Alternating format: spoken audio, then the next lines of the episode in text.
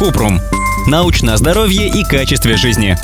Читала, что токсинов в организме может накопиться так много, что они вызовут аллергию.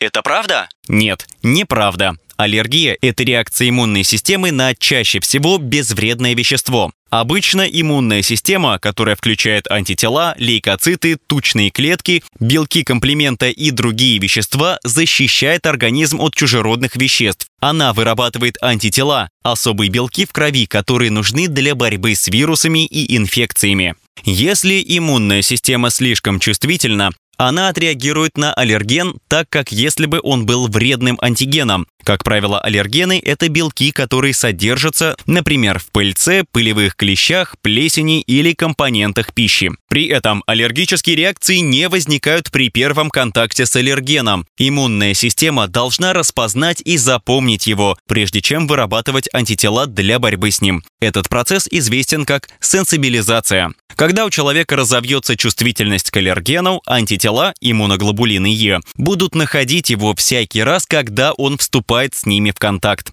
Если сенсибилизированные люди впоследствии сталкиваются с аллергеном, базофилы и тучные клетки с иммуноглобулинами Е на поверхности выделяют гистамин, простагландины и лейкотриены, вещества, которые вызывают отек или воспаление. Эти вещества запускают каскад реакций, которые раздражают и повреждают ткани. Реакция иммунной системы на аллерген варьируется от легкой до тяжелой, от легкой сыпи до опасного для жизни осложнения – анафилактического шока.